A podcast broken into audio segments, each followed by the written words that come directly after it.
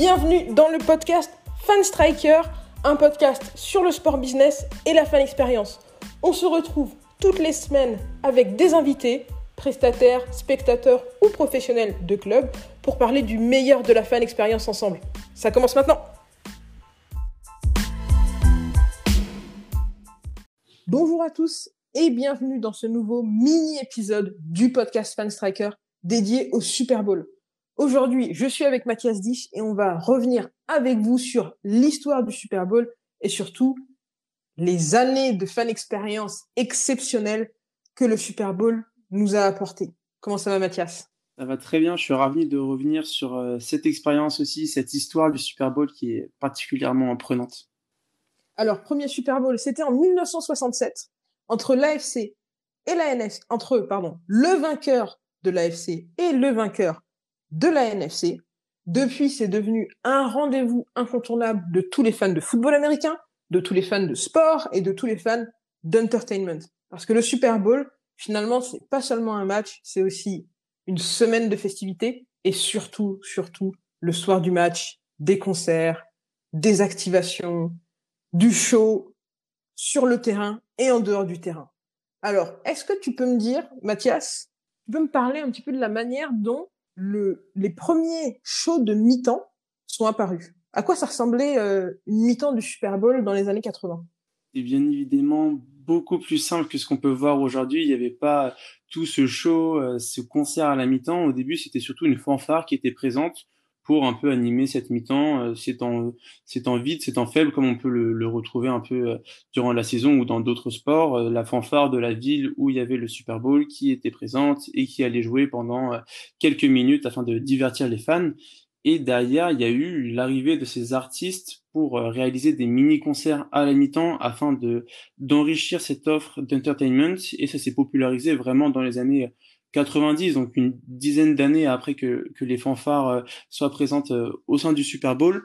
Et à partir de ce moment-là, il y a eu beaucoup de gros artistes de la culture euh, pop qui, qui ont pu performer à cette mi-temps. On pense à Michael Jackson, on pense à Lady Gaga ou encore à Madonna qui ont fait des shows qui étaient mais vraiment incroyables et qu'on retrouve nulle part ailleurs à part lors des tournées mondiales de ces grands artistes. Ouais, c'est ça qui est impressionnant, moi je trouve, avec le, le show du Super Bowl c'est que en fait, en deux minutes, il te montre une scène qui est digne de la tournée mondiale de Madonna. Euh, t'as des danseurs qui arrivent, t'as du public qui arrive, t'as le, le spectacle pyrotechnique qui est mis en place, le chanteur qui se met en place, et hop, c'est parti. T'as, en fait, entre l'annonce de la mi-temps et le début du concert, t'as à peine le temps de réfléchir que tout ça s'est monté et le concert est parti. C'est quand même super impressionnant. Est-ce que toi, tu as en tête un concert en particulier de la mi-temps qui t'a marqué où tu t'es dit euh, ça, telle, telle, euh, telle animation, tel tableau, telle activation, ça, ça m'a vraiment euh, impressionné? Je suis vraiment replongé pour euh, pour ces concerts, pour ces shows cette semaine dans tous les différents événements qu'il y a eu à travers les années et celui ou les deux, on va dire, qui m'ont vraiment marqué. Le premier, c'est celui de Madonna, où elle était déguisée en Cléopâtre. Elle était, euh, elle était portée par des danseurs. Euh, c'était, il y avait un nombre de performeurs qui était mais juste incroyable. Et derrière, Madonna qui fait le show comme euh, assez si bien le faire. Donc ça, c'était vraiment fou. Et l'autre qui m'a marqué, c'est celui de Lady Gaga, où on se demande où elle est. Et en fait, elle est sur le toit du stade sur le toit du stade. Elle commence, elle commence à chanter et derrière, elle saute dans le vide. Et là, du coup, elle est portée par le câble et elle arrive sur scène et, et elle continue à, à, performer. Donc ça, c'était. Enfin, tu peux voir ça que au Super Bowl. C'était vraiment inimaginable. Je me rappelle d'avoir vu le, le, show de Madonna en, en direct, bah, celui de Lady Gaga aussi, mais celui de Madonna, il m'avait marqué. Parce qu'en fait, comme tu le dis, littéralement, il y a une armée.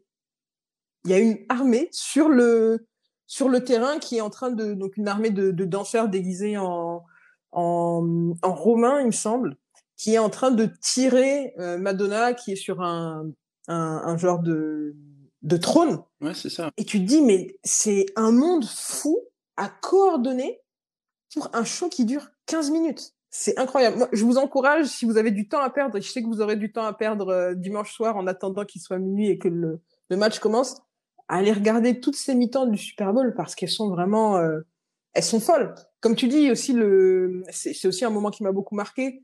le, le passage Lady Gaga qui commence euh, qui commence sa, sa, performance en chantant, il me semble, America's Beautiful. Exactement. Et et les les lumières euh, des, des lumières des étoiles pardon artificielles au-dessus de s'allument au-dessus de sa tête et comme tu dis elle se jette dans le vide et t'es là hein? C'est un petit peu surprenant et, euh, et, directement ça coupe sur une vision dans le stade où elle arrive du elle, elle elle arrive du comme si elle tombait comme Spider-Man du haut du du haut de la plateforme du, du stade. Toi personnellement, tu suis le Super Bowl donc pour le foot avant tout. Il y a un, un plaisir à regarder la mi-temps du Super Bowl, mais est-ce que dans l'avant Super Bowl, dans l'avant match, est-ce que il y a des choses que tu as l'habitude de regarder? Est-ce que tu est-ce que tu attends particulièrement euh, l'hymne américain? Est-ce que tu attends particulièrement euh, l'annonce des joueurs? Ou est-ce que tu as un intérêt particulier pour les pubs par exemple? Moi, ce qui m'intéresse pas mal, oui, c'est de voir avec mon œil, euh, du coup, avec mon expérience dans le partenariat, c'est de, de voir les activations qui sont réalisées par les marques, donc partenaires de cet événement.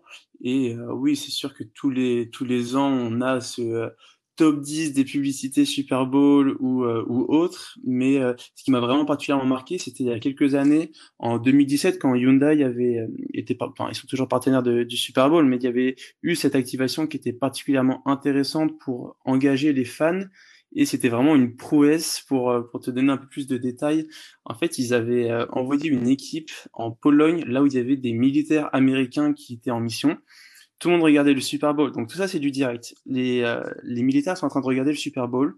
Eux, ils filment et il y a quatre, cinq personnes qui sont emmenées par leur supérieur dans une euh, salle juste à côté.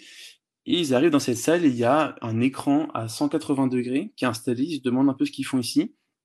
L'écran s'allume d'un coup et en fait, ils sont dans le stade en euh, virtuel. Ils voient le, ils voient le terrain et en fait, c'est un robot qui est placé dans le stade avec différentes caméras dessus pour euh, vraiment créer cette euh, immersion. Et là, ils tournent la tête à droite, à gauche, et qu'est-ce qu'il y a? Il y a leur famille, il y a leurs femmes, il y a leurs enfants, il y a leurs amis qui sont présents, et du coup, ça leur a permis de vivre ce match avec eux, alors que eux, ils étaient en mission à l'autre bout du monde, en Pologne, et du coup, enfin, ils ont diffusé cette pub en plus, ils ont pris toutes ces images de captation en direct, et ils ont diffusé cette pub entre la fin du match et la remise du trophée. Donc c'était vraiment une prouesse incroyable, je trouve, une des plus belles activations qu'on ait pu voir euh, ces dernières années euh, lors du Super Bowl. Ouais, c'est des moments mémorables. Quand on sait, euh, quand on sait le, la demande technique, l'effort technique que ça demande de mettre en place non seulement l'activation en Pologne, mais en plus de rapatrier les images, de les monter, de les envoyer à la régie et de les diffuser, on se dit quand même que Hyundai, ils sont sur une autre planète. Hein. Ils, ils sont loin. Ils sont loin on sait que le, le, Super Bowl est vraiment connu à la fois pour ses activations et pour ses pubs. Eux, ils ont été dans la combinaison des deux. Ils se sont dit, on va faire une super activation et par-dessus ça, on va en faire une pub. Est-ce que tu as des pubs autres qui sont mythiques, qui t'ont marqué du Super Bowl? Je pense, euh, moi personnellement, je pense à la pub, euh, la publicité d'Apple 1984, euh, dont je pense que vous êtes nombreux à la, à l'avoir en tête. Est-ce que toi, tu en as d'autres qui viennent à, l'esprit? Ou des activations d'avant-match peut-être? Bah, c'est vrai que moi, je suis plutôt sensible aux, aux activations que tu peux, tu peux avoir en avant-match ou même euh, la semaine qui précède l'événement en physique, des publicités comme ça qui m'ont marqué. Non, j'ai pas, j'en ai pas forcément en tête. J'ai plutôt euh, les coûts de ces publicités qui sont monstrueux. donc, de, c'est environ 5 millions de, dollars pour un, un, spot publicitaire de 30 secondes. Donc, c'est des chiffres qui sont vraiment astronomiques qui m'ont marqué. Après, non, en termes de, de contenu, pas spécialement. C'est vrai que j'aime bien regarder ce qui est fait dans la ville haute euh, avant, le, avant la rencontre, où il y a des, des belles activations, où tous les partenaires se disent c'est le moment, le Super Bowl, il y a un engouement incroyable autour de cet événement. Il va falloir qu'on trouve des, euh, des idées qui vont être pertinentes, qui vont être euh, innovantes, originales, et c'est ça qui, qui m'intéresse le plus, je pense. Ouais, tu peux avoir des concerts, tu peux avoir euh, des zones de jeu qui sont mis en place. Je pense à Bridgestone euh, qui avait mis en place sur le Super Bowl 53 un, un genre de parcours pour les jeunes supporters de la NFL où ils pouvaient s'essayer à des pas des passes euh, ciblées, ils pouvaient s'essayer à des field goals, ils pouvaient se, se tester, se défier les uns les autres à une course au, au 40 yards. C'est sympa, ça, ça fait la promotion de l'activité physique, ça familiarise les, les jeunes avec avec le sport. C'est une manière pour les pour les marques de s'approprier la ville sur cette période euh, qui mène au Super Bowl On sait que pour euh, les villes, l'impact financier de recevoir le Super Bowl est aussi conséquent. Est-ce que tu as un chiffre particulier sur ça? J'ai un petit chiffre qui traîne en effet. C'est 600 millions de revenus minimum qui ont toujours été accordés depuis des dizaines d'années à la ville haute du coup du Super Bowl. C'est vrai que ce, le fait de recevoir le Super Bowl comme ça pour une ville, c'est une opportunité immense. On l'a vu cette année avec les représentants de Tampa Bay qui, malgré le fait que ce soit la pandémie, qui font tout pour pouvoir euh, recevoir des fans de football, organiser euh, des, des, zones d'engagement, des zones de jeu, de divertissement et d'animation pour les différents fans. Euh, tout ce qu'il va y avoir autour de ce match, ça va être monstrueux. Il va y avoir de manière globale beaucoup de touristes qui vont normalement venir, si on accepte cette année bien évidemment. Donc oui, 600 millions de revenus, c'est quand même assez impressionnant pour une rencontre. Là, on parle pas de, Jeux Olympiques, on parle pas de compétition qui va durer sur euh, plusieurs semaines ou plusieurs jours. Ça va être vraiment ce match-là qui va générer énormément de revenus.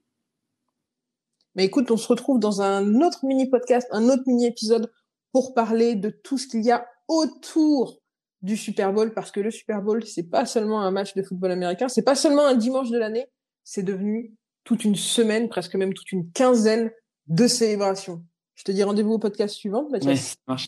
À la prochaine. Ciao.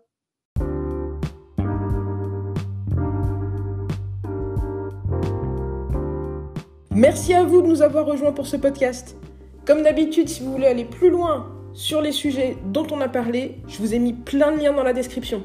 N'hésitez pas à réagir à l'épisode d'aujourd'hui en nous laissant des messages sur l'application Encore. Ça s'écrit A-N-C-H-O-R vous pouvez laisser des petits messages audio qu'on pourra intégrer dans les épisodes suivants. Vous pouvez aussi venir discuter avec nous sur les réseaux sociaux de Fanstriker, que ce soit sur LinkedIn, sur YouTube, sur Twitter, sur Facebook ou sur Instagram. On est présent à fanstriker. Bien sûr, vous pouvez aussi visiter notre site internet fanstriker.com.